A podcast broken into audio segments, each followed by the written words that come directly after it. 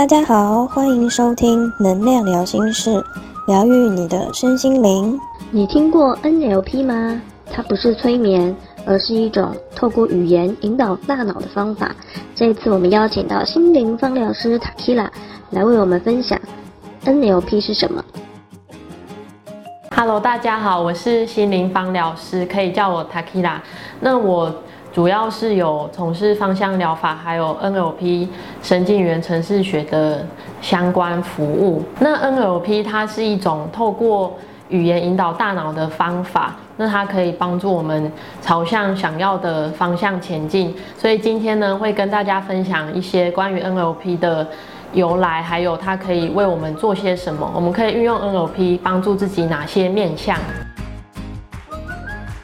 ？NLP 是什么意思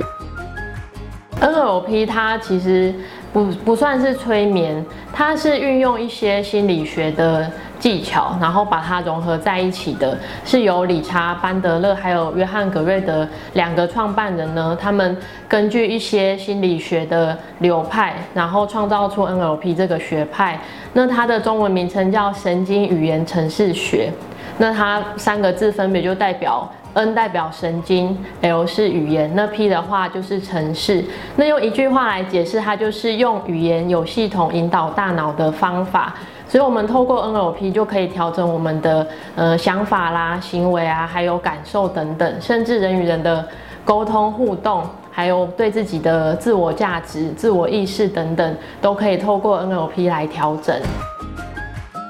NLP 适合什么人呢？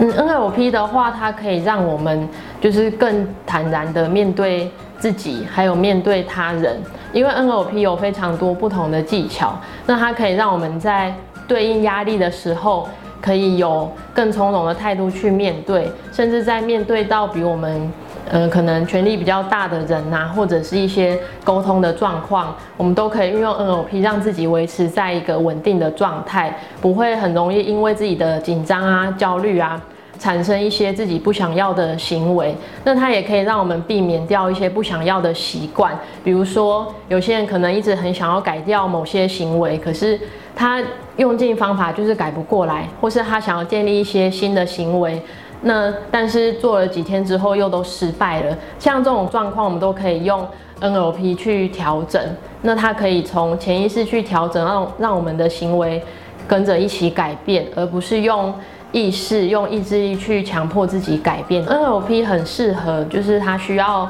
建立自信的。那还有像是工作压力很大的人，那还有有些人他可能想要增进自己的沟通技巧，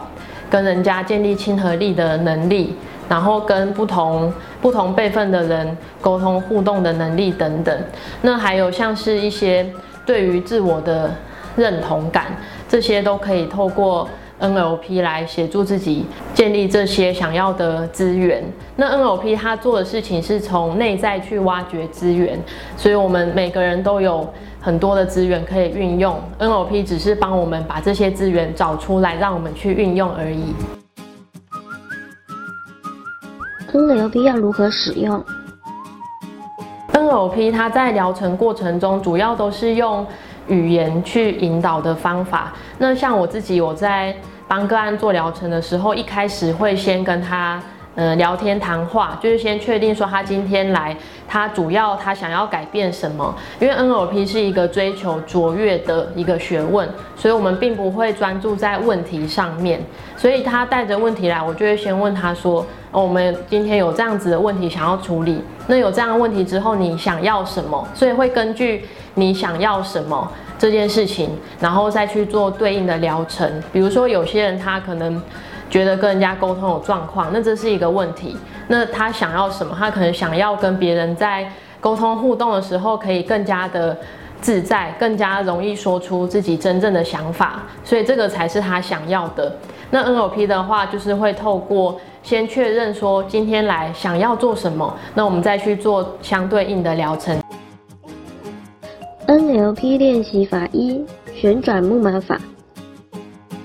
嗯，旋转木马法其实是一个大疗程当中的一个小技巧。那我通常把它用在睡觉前，这个疗程很适合，就是思虑很多，可能到睡前还在一直想事情，脑袋一直转，停不下来的人。那它的操作方式其实很简单，就是我们在脑中想象眼前有一个旋转木马，那它上面就有很多马匹嘛，所以我们就把每一件你在想的事情，就化作一个球或者是一个蛋，放在这个马匹的上面。所以你就是把你现在所想的所有的事情一个一个都放到旋转木马上面。那当你觉得这些事情全部放上去之后呢，你再让这个旋转木马开始转动。那开始转动，你可以让它呃越转越快，到最后它就变得很模糊了。那如果你的一层旋转木马还不够，就你的事情实在太多了，想太多事情，你可以让它再往上加高，变成双层的旋转木马，那就一样的方式，把你所想的、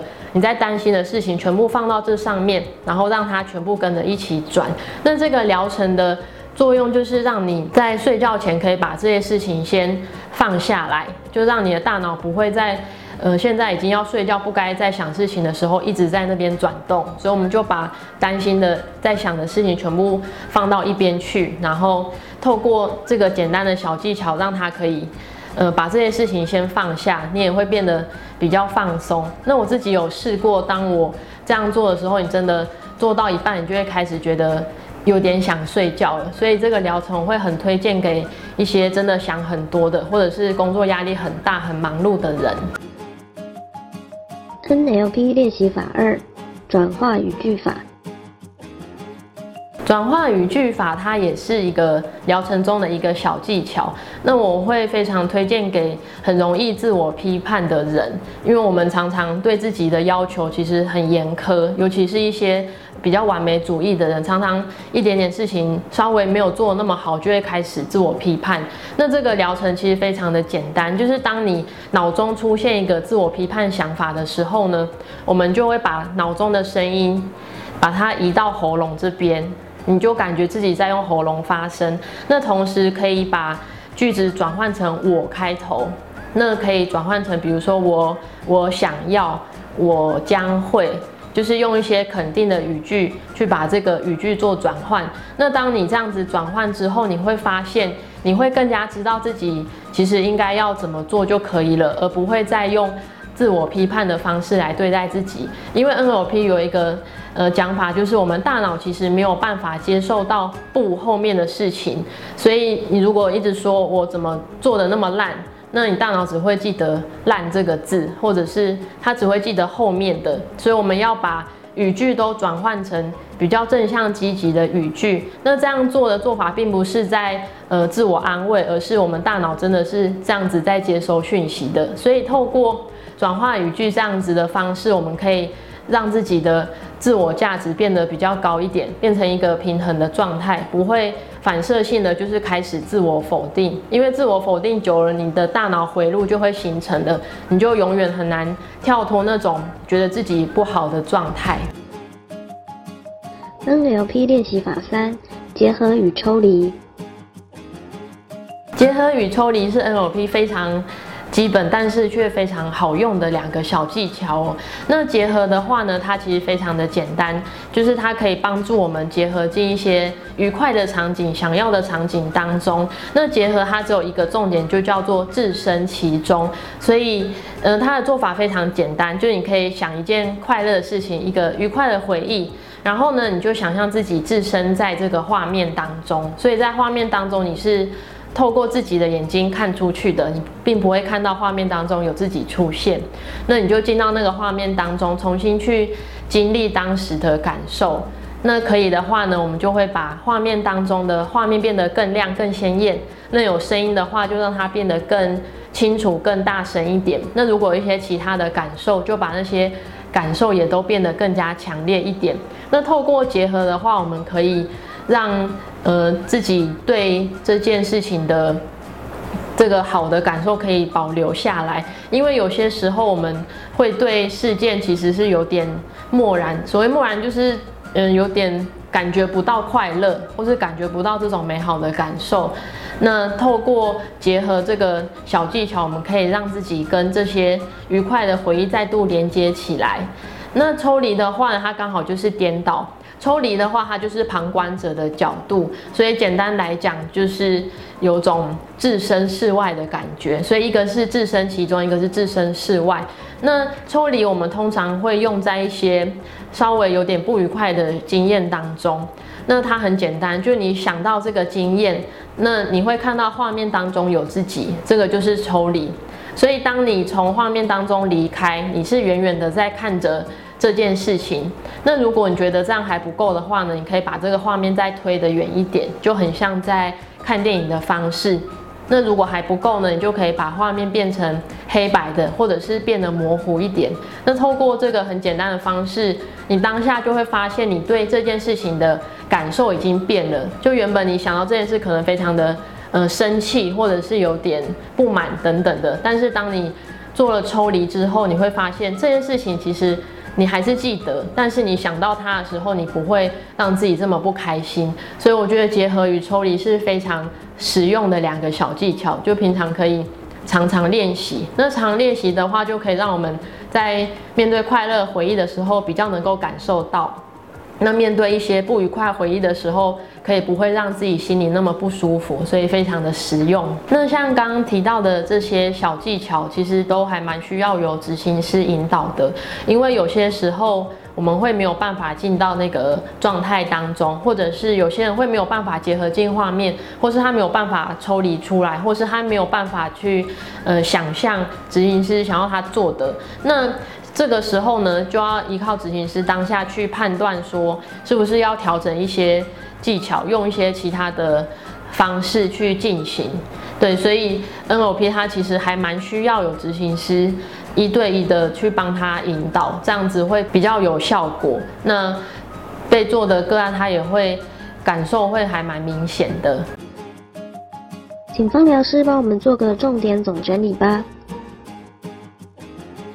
那 NLP 它的呃技巧虽然很多，很多也是需要执行师来引导，但是还是有一些我们日常生活中就可以自己练习的，像我刚刚讲到的结合与抽离。那因为我们很多人呢都会习惯性的只会跟不快乐的事情结合，然后跟快乐的事情抽离，导致我们一直呈现在一个不快乐情绪当中，而忘记跟这些好事情的感受做连接。所以像呃，结合与抽离就是我非常推荐可以在家练习的小技巧，因为它可以让我们对于事件的感受有变化。因为事件它本身是中性的，我们怎么看待它会影响我们自己的情绪。那每一个人都希望自己有好的情绪嘛，所以透过这些简单的练习，我们可以跟一些好的感受结合，那这样每天也会过得比较快乐。